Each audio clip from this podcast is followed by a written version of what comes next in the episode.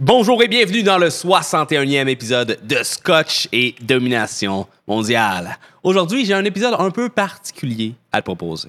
Comme que tu peux remarquer, ça fait euh, assez longtemps que j'ai pas fait de nouveaux épisodes. Entre la création de mes studios, mes collaborations avec les différents enseignants de la tranchée, la création de mes formations puis le développement de la plateforme, j'ai manqué un petit peu de temps pour faire mes entrevues et garder le podcast en vie. Faut se le dire, les entrevues, c'est le fun à faire, c'est le fun à écouter, mais à long terme, c'est pas ça qui va générer le plus de trafic. J'ai commencé le podcast pour plusieurs raisons. J'ai une passion envers la vidéo et le podcast m'a donné une excuse puis un contexte pour apprendre. Comme que je dis tout le temps, si tu veux apprendre quelque chose, il n'y a rien de mieux que de se lancer dans un nouveau projet.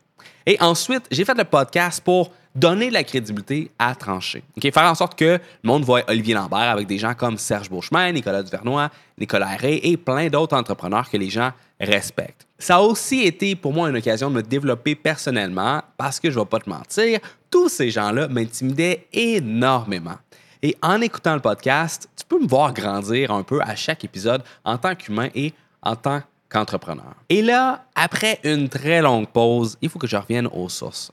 Ce qui a fait naître la tranchée, c'est pas des entrevues avec du monde cool. Ce qui a fait naître la tranchée, c'est mon amour pour l'enseignement. Apprendre et partager pour aider les entrepreneurs à percer dans une réalité qui change plus vite que ce que tu as le temps de t'adapter. Et pour ça, je vais changer la forme du contenu que je crée pour me concentrer un peu plus sur du contenu qui s'en va en profondeur sur des enjeux importants qui perdurent dans le temps. Du contenu evergreen. Ça vous un petit peu moins d'entrevues, plus de stratégie, plus de tactique, plus de technique. OK, je te promets rien face à la fréquence, mais je vais en faire plus qu'une fois par année, ça c'est sûr. L'épisode d'aujourd'hui explique la stratégie de contenu que je vais mettre en place. Cette stratégie-là combine tout ce que j'ai appris au fil des dix dernières années en faisant des blogs, des vidéos et des podcasts pour maximiser l'impact de son contenu sur le long terme. C'est une stratégie que je recommande à tous les entrepreneurs sérieux. Mettre cette stratégie en place est un défi, mais je suis complètement convaincu que c'est ce qui fait la différence entre une entreprise qui survit et une qui réussit. Donc, sans plus attendre, je te laisse aller écouter l'épisode. Si tu apprécies le contenu, assure-toi de le partager avec un ami et d'aller laisser une évaluation positive sur iTunes. Mettons que je te demande, OK, qu'est-ce que ça prend pour être capable d'arriver en première page des résultats de recherche de Google. Qu'est-ce que tu as le goût de me répondre? Mettons, si y qu'est-ce que ça prend pour être en première page? Est-ce que ça prend de la chance? Est-ce que ça prend de l'argent, de la popularité, du talent? Qu'est-ce que ça prend exactement? Si tu es capable d'arriver sur la première page de Google, sur des requêtes populaires et pertinentes, c'est important que ce ne soit pas sur n'importe quel mot-clé, mais sur les mots-clés qui vont te générer des clients, mais ça va assurer à ton entreprise un flot constant de clients dont le coût d'acquisition marginal est de 0 C'est-à-dire que d'avoir un client de plus, une fois que ton SEO est fait, ça ne te coûte rien. Le, le coût marginal est nul. Et ça, c'est sans contredit la chose la plus payante qui peut t'arriver. Mais pour réussir à apparaître sur ces requêtes-là, tu n'as pas le choix, il faut créer du contenu. Et pour aider les gens, j'ai publié différents guides au cours des dernières semaines. Donc, si, tu les as pas vus, je te recommande fortement d'aller regarder ça. Donc, j'ai publié un article et une vidéo qui s'appelle Comment optimiser sa création de contenu pour euh, tripler ses résultats. Dans le fond, j'explique comment créer du contenu que les gens vont non seulement aimer, euh, mais également comment réduire la friction en respectant les préférences de consommation des gens, euh, donc en créant du contenu à la fois textuel, audio que vidéo. Ensuite ça, j'ai publié un autre article qui s'appelle Pourquoi et comment investir en création de contenu vidéo. Également une vidéo qui est accompagnée à ça. Et euh, je présente mon propre studio d'enregistrement où je partage plusieurs idées de contenu à créer pour ton entreprise. Et finalement, créer du contenu, c'est pour les autres. Et ça, c'est un article assez drôle où j'explique pourquoi les gens pensent souvent tard que leur entreprise a rien à gagner du marketing de contenu.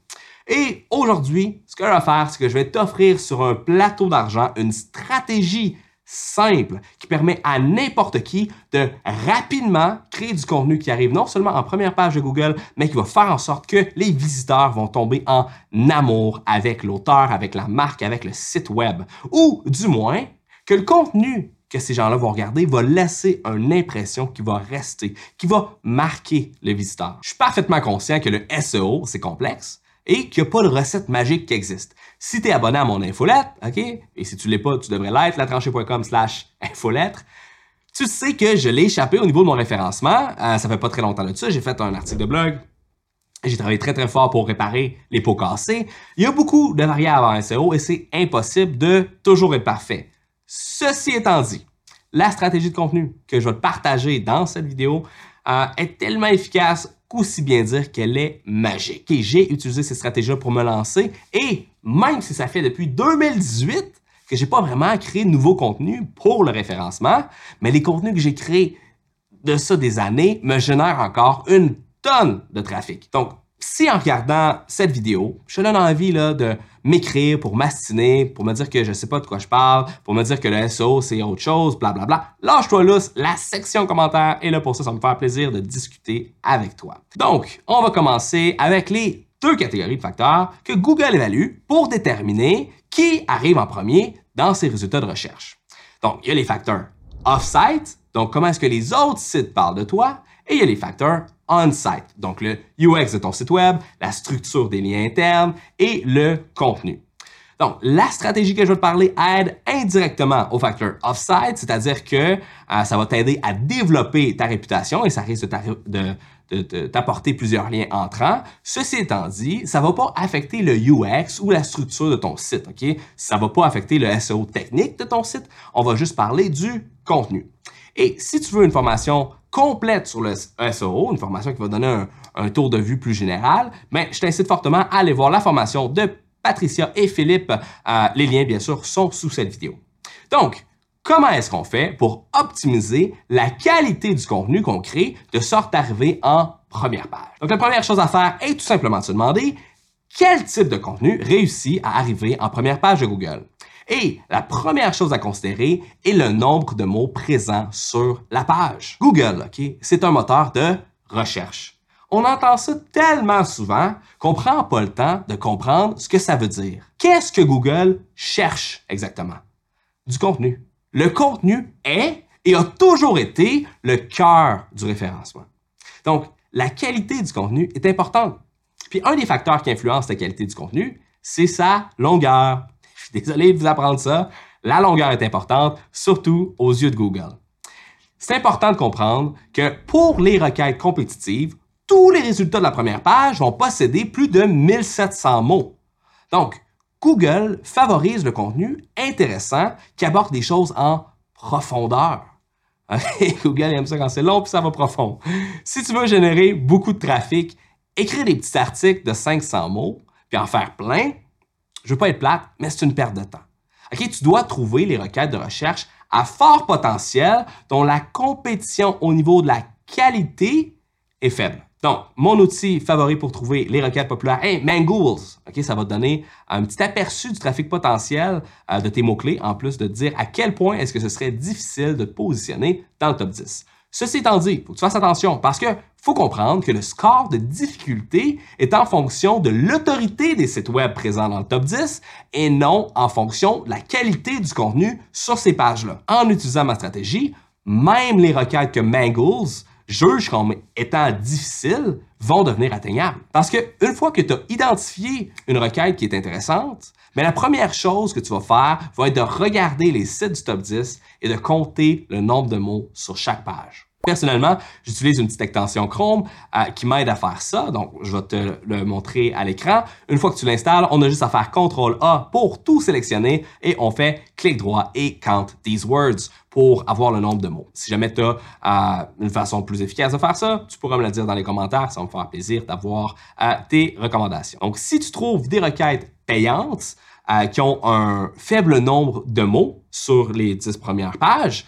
Donc, ça veut dire que tu vas voir une, requête là, qui a énormément de trafic qui pourrait être généré. Tu t'en vas regarder les 10 premiers sites, tu regardes, OK, ils ont tous quasiment pas de mots dessus. Mais ça, c'est excessivement bon signe. Tu peux jamais être certain d'apparaître sur Google, mais tu peux mettre toutes les chances de ton côté en choisissant tes combats. Donc, ensuite de ça, euh, regarde, est-ce que les pages possèdent du contenu vidéo? Et s'ils n'en ont pas, encore une fois, c'est un excellent signe. Parce qu'un article de blog a 53 fois plus de chances de se positionner sur la première page de Google si le texte est accompagné d'une vidéo. Donc, pendant ta recherche, prends Notion ou n'importe quel autre euh, outil de base de connaissances pour te créer un petit répertoire de sujets. Et si tu veux un autre truc, là, utilise euh, le site web Answer the Public pour générer une liste de questions que les gens se posent à propos d'un sujet. Ensuite de ça, pour chaque requête de recherche intéressante, tu vas rédiger le script d'une vidéo d'environ 15 minutes. À cause qu'un être humain normal parle environ 130 euh, mots secondes, ton script devait devrait pardon, avoir autour de 2000 mots. Le script de cette vidéo actuelle présente euh, compte 4333 mots. Donc, pour garder la longueur là, finale de la vidéo et voir si je suis dans le champ ou pas. Tu pourras faire une petite division pour calculer le nombre de mots minutes, voir est-ce que tu parles plus vite, moins vite que moi, etc. Quand tu rédiges ton script, c'est important de le faire en fonction d'être capable de lire sur un téléprompteur sans sonner comme un robot. Donc, il ne faut pas écrire des mots comme par conséquent ou d'ailleurs. Il faut que tu parles à voix haute pendant que tu écris ton texte et que tu écris qu'est-ce que tu dis. Tu peux prendre une application de text-to-speech si tu n'es pas très très rapide là, sur la rédaction. Et une fois que tu vas en avoir préparé environ quatre, tu t'en vas dans un de mes studios pour filmer tout ça au téléprompteur. J'en ai un à Montréal, Québec, Trois-Rivières et bientôt un à Sherbrooke. Donc, bien sûr, il faut que tu sois client. Donc, si ce n'est pas encore fait, euh, va t'inscrire. Dans mes studios, tu peux tourner euh, sur un fond coloré ou sur un écran vert, comme c'est le cas présentement. Donc, comme que tu peux voir, là, tu peux être n'importe où. Si tu aimerais ça donner l'impression aux gens que tu enregistres à partir de chez toi, ben, tu as juste à prendre une photo de ton salon, tu rends flou un petit peu et tu mets ça dans ton background. Ensuite, ben, tu vas pouvoir mettre ton texte sur un magnifique téléprompteur 24 pouces. Et le 24 pouces est important parce que la plupart des téléprompteurs sont tout petits. Ça fait en sorte que c'est difficile à lire. Et non seulement ça, mais plus que ton téléprompteur est loin, moins que ça paraît, euh, que tes yeux, là, ils se promènent de gauche à droite à cause que justement, ils ont moins de distance à faire de gauche à droite versus si le téléprompteur est très très près de toi. Et à cause que tu peux contrôler le défilement du texte avec une pédale, ben c'est super facile de sonner naturel à cause que tu peux prendre des pauses, parler plus vite, parler moins vite, peu importe, tu y vas à ton rythme. Donc, t'enregistres jusqu'à ce que euh, tu te trompes et si tu es content de qu'est-ce que ça donne, tu renommes immédiatement le fichier et tu le transfères sur ton disque dur. Personnellement, je numérote mes fichiers 1.1, 1.2, 1.3, 1.4, donc vidéo 1 prise 1, vidéo 1 prise 2, etc. La raison pourquoi est-ce que c'est important de vraiment juste garder les, bonnes takes et de bien les numéroter, c'est pour faciliter la job de la personne qui va faire ton montage si c'est pas toi qui le fais. Et même si c'est toi qui le fais, tu veux pas avoir à te retaper là, toute ta séance d'enregistrement, tu veux vraiment juste garder les bouts qui sont bons, tu mets ça sur ta timeline et ça va réduire ton temps de production, ton temps de post-production de façon significative. Euh, tu auras juste à mettre tes fichiers sur ta timeline, tu les enlignes une à la suite de l'autre et il n'y a presque rien à faire par la suite. Les réservations au studio sont de 5 heures. Personnellement, je m'attends après 4 heures, gros max de tournage. J'ai des clients qui y vont pendant 8 heures, même il y en a un qui a fait 12 heures l'autre jour. Je suis pas ce genre de personne-là. Personnellement, 4 heures, mon top. Et ensuite de ça, avec mon 4 heures, je suis capable de produire 60 minutes de contenu final, c'est-à-dire du contenu publié sur YouTube, dans mes formations. En, tout, ça donne 60 minutes pour environ 4 heures euh, au studio. Une fois la vidéo terminée, euh, tu l'uploads sur YouTube et tu fournis ton script en format texte. Donc en .txt. Tu mets ça dans un, euh, dans un bloc-notes, mets ton texte, tu l'uploades sur YouTube. Et YouTube va utiliser leur algorithme pour, pour ajouter le minutage à, et créer le fichier tout titre à ta place. Et ça, c'est une étape qui est vraiment importante parce que ça va te mettre en avant de 99% des vidéos YouTube en termes de référencement. Et ensuite de ça, ben, tu utilises ton logiciel de montage pour exporter ta piste audio. parce que tu me, vois, tu me vois venir, là, en plus de publier sur YouTube et Facebook, tu vas aussi publier ça sous forme de podcast. Tu n'as pas de podcast, inquiète-toi pas, c'est super simple à créer. OK, tu as juste à installer le plugin WordPress Seriously Simple Podcasting et soumettre l'URL euh, qu'il te donne à Apple Podcast, Google Podcast ou Spotify. Et si jamais tu n'as pas de site web WordPress euh, et ça tente pas de te euh, faire chier avec ça, tu as tout simplement à utiliser SoundCloud. Ils offrent un service d'hébergement de podcast, chose que j'ai utilisé avec le podcast Scotch et Domination mondiale. Une fois que tu as soumis ton feed de, podcast à Apple, Google et Spotify. Tu n'auras pas besoin de refaire ça à chaque fois. C'est le genre de choses que tu fais une fois, et c'est fait par la suite, donc ça ne te prendra pas plus de temps. Et finalement, une fois que tout ça est fait, tu copies ton script vidéo et tu le transformes en article de blog. Il va juste te rester à relire ton texte et enlever tout ce qui se dit, mais qui s'écrit pas. Bien sûr, tu vas pouvoir ajouter des images, des textes, euh, des titres, sous-titres, des liens, ce genre de choses-là. Et si tu écoutes euh, euh, cette vidéo sur YouTube ou encore sur Facebook, euh, ben, je t'incite fortement à cliquer sur le lien qui se trouve dans la description pour t'en aller sur mon blog où tu vas voir justement, j'ai fait cette stratégie-là pour cette vidéo, j'ai transformé mon script en un article de blog, tu vas pouvoir regarder la différence entre les deux. Une fois que tu vas avoir terminé, ta page devrait ressembler justement à celle qui se trouve sur mon site, c'est-à-dire que tu vas avoir une belle vidéo d'environ 15 minutes, ta piste audio juste en dessous, avec un texte d'environ 2000 mots par la suite. Mais ta job est pas finie. Il faut t'assurer d'avoir un titre et une description qui sont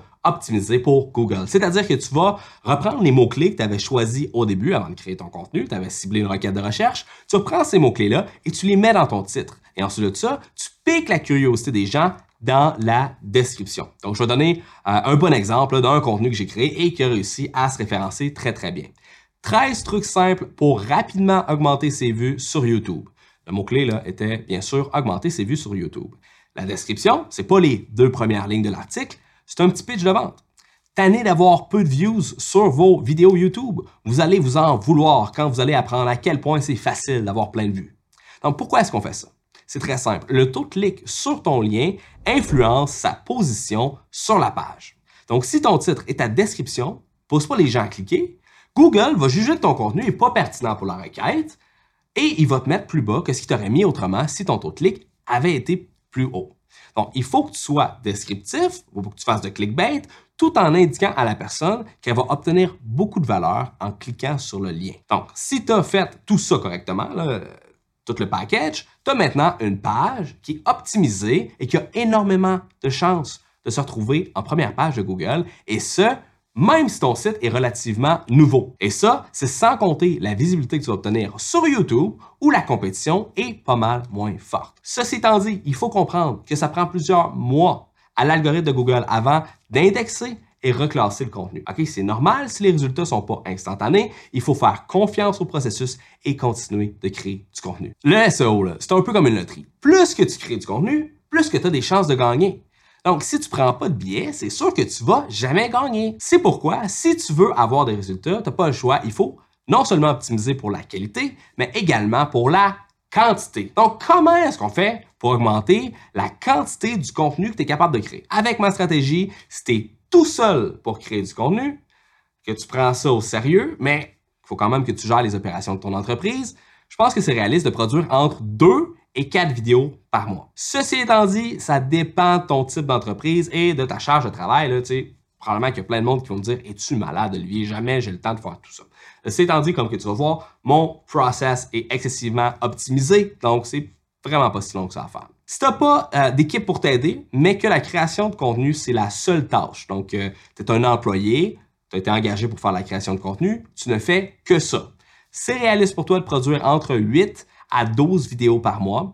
Et si tu travailles en équipe, sky is the limit. Idéalement, il euh, faudrait être 4 ou 5 pour réaliser cette stratégie-là. Donc, tu prends une personne pour écrire les scripts à lire au téléprompteur. Ça peut être toi, mais c'est pas obligé. Quand tu as 3 ou 4 scripts de prêt, tu t'en vas au studio pour les filmer. Ça prend un monteur pour faire les coupes et exporter la vidéo. Et finalement, ça prend un correcteur qui va éditer le script pour le transformer en article de blog. Bien, finalement, ben, tu vas avoir une personne au marketing qui va s'occuper de publier ça sur Facebook, YouTube, Instagram, le blog, etc. Pour te donner un aperçu de la charge de travail et de la profitabilité de cette stratégie-là, j'ai fait un petit Google Sheet facile à éditer. Euh, donc, on peut voir que j'ai quatre tableaux. Le premier donne un approximatif des coûts pour créer quatre vidéos. Donc, pour la rédaction, j'ai calculé environ le 500 mots à l'heure, euh, mais sans toi libre d'ajuster ça à ton goût selon tes compétences préférences. L'autre tableau calcule le coût total de la stratégie par année, incluant l'abonnement au studio, donc en assumant que tu prends les bunkers pour venir faire tes studios, combien ça va te coûter pour faire tes vidéos? On peut voir que pour 52 vidéos par année, ça revient environ à 16 000 ou environ 320 par vidéo. C'est important de comprendre que le coût principal dans tout ça, c'est pas le studio, c'est pas l'équipement, c'est pas les caméras, c'est les salaires. D'où l'importance d'avoir un, un flow de production qui est absolument optimisé à 100%. Tu veux minimiser le temps au studio, tu veux minimiser le temps au montage, tu veux minimiser le temps en train de faire ta rédaction. Tu veux avoir la structure la plus lean possible pour être capable de maximiser la quantité et la qualité. Dans tous les cas, si tu veux personnaliser le tableau, euh, chose que je recommande fortement, clique sur le lien sous la vidéo pour te rendre sur Google Sheet et va en haut à gauche, euh, clique sur Fichier et clique ensuite sur Créer une copie. Donc, si tu es une PME et que euh, tu n'as pas l'habitude d'investir en création de contenu, ça peut faire peur. Pour une vidéo par semaine, ça devrait te coûter entre 15 et 20 000 Ceci étant dit, j'ai trois choses à dire là-dessus. Premièrement, 250 par vidéo, c'est un hostie de bon deal. Quand on fait affaire avec une agence, on parle de milliers de dollars par vidéo. Et by the way, je recommande fortement d'écouter la série 1, 10, 100 par Wistia, où il montre la différence entre la production d'une vidéo de 2 minutes qui coûte 1000 dollars, 10 000 dollars et 100 000 de budget. Et si tu regardes la série, euh, tu vas vite te rendre compte que la vidéo que tout le monde aimerait avoir, c'est pas nécessairement celle à 100 000 mais c'est celle à 10 000 OK, mais dis-toi que les studios vont te permettre de faire la version à 10 000 pour à peu près 250 Puis à place d'avoir une vidéo de 2 minutes, c'est une vidéo de 15 minutes. Et la deuxième chose que j'ai à dire, là, c'est que oui, c'est un investissement, mais il faut considérer les revenus que ça peut générer. Donc, j'ai fait un petit tableau dans le Google Sheet pour ça. Of course, on s'entend que c'est difficile pour moi d'évaluer les retombées que ça peut t'offrir sans connaître les détails spécifiques à ton entreprise. Donc, encore une fois, va modifier les chiffres pour que ça fasse du sens selon ta réalité. J'ai mis 10 000 visites par année sur ton site par page optimisée que tu vas générer avec cette stratégie-là.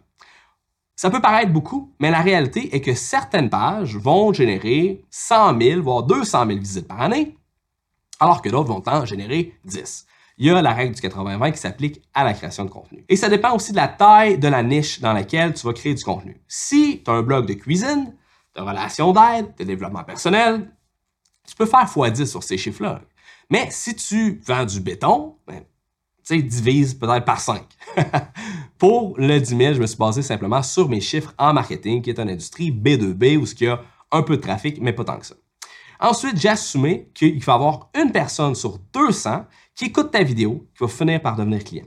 Donc, probablement que le taux de conversion de ton site web est pas mal plus haut que euh, une personne sur 200. Là. Donc, tu vas pouvoir le modifier selon tes propres statistiques. J'ai été conservateur. Et si au contraire, tu me trouves optimiste, ben, mets une personne sur 1000, c'est pas grave. Ceci étant dit, tu devrais peut-être travailler sur la performance de ton site web.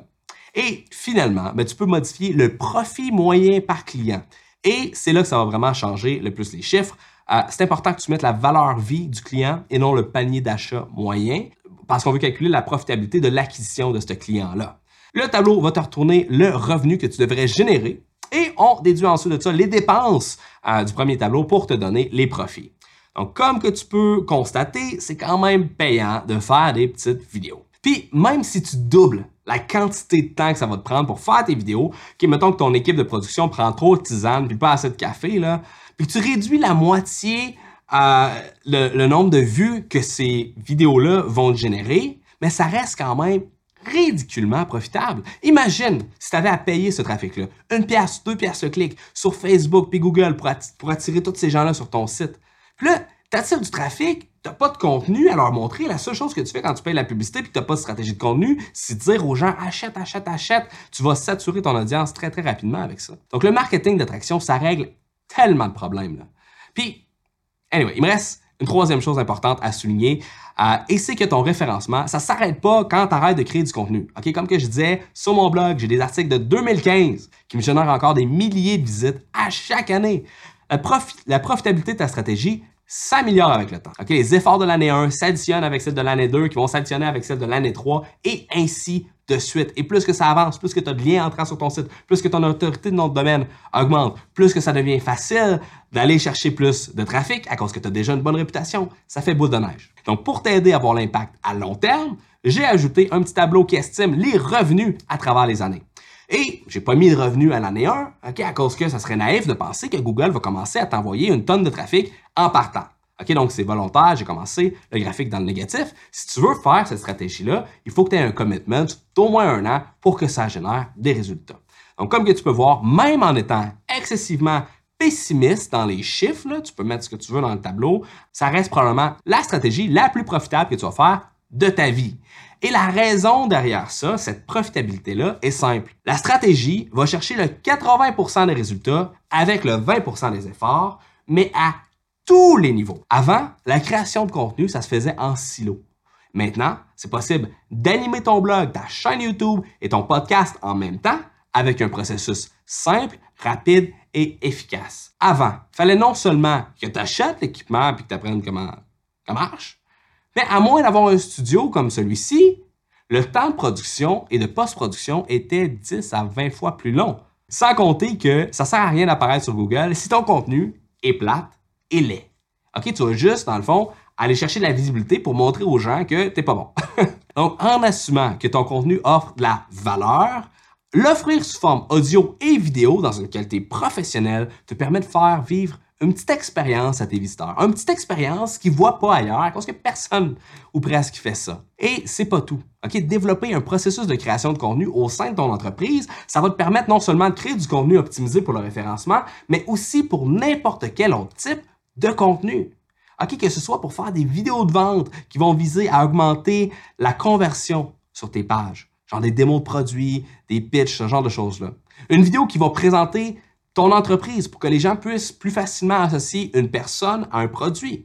Une vidéo qui remercie les gens après leur premier achat pour maximiser leur rétention.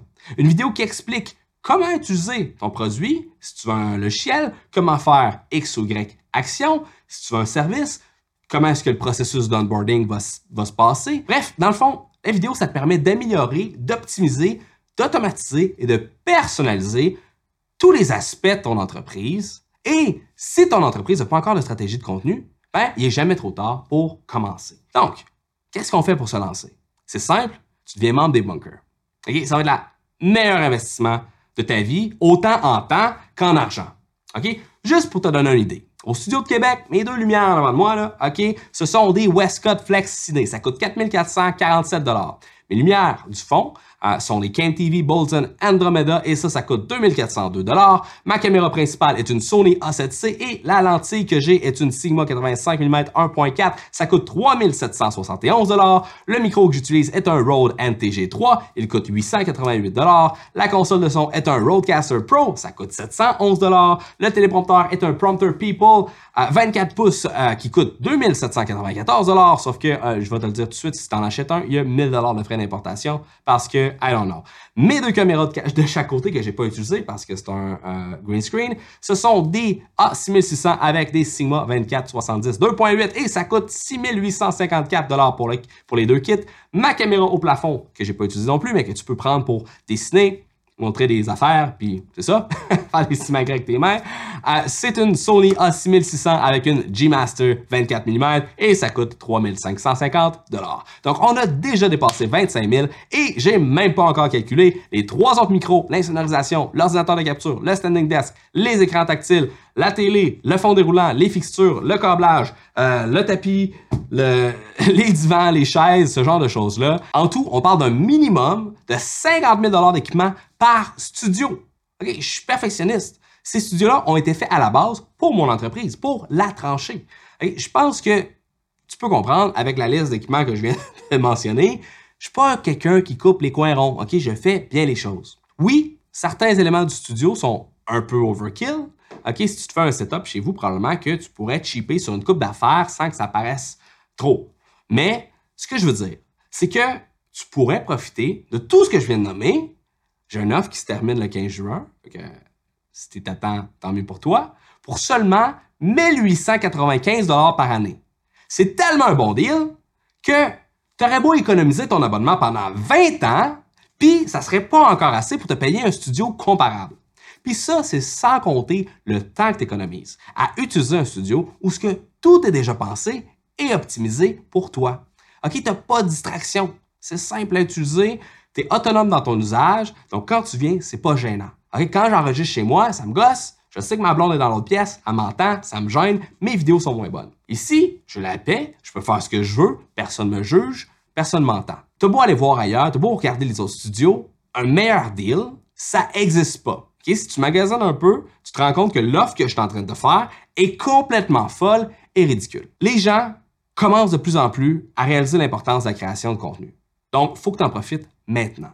Parce qu'aujourd'hui, le coût et la complexité de production fait en sorte que les bunkers donnent un avantage compétitif injuste à ton entreprise face aux autres au niveau de la création de contenu.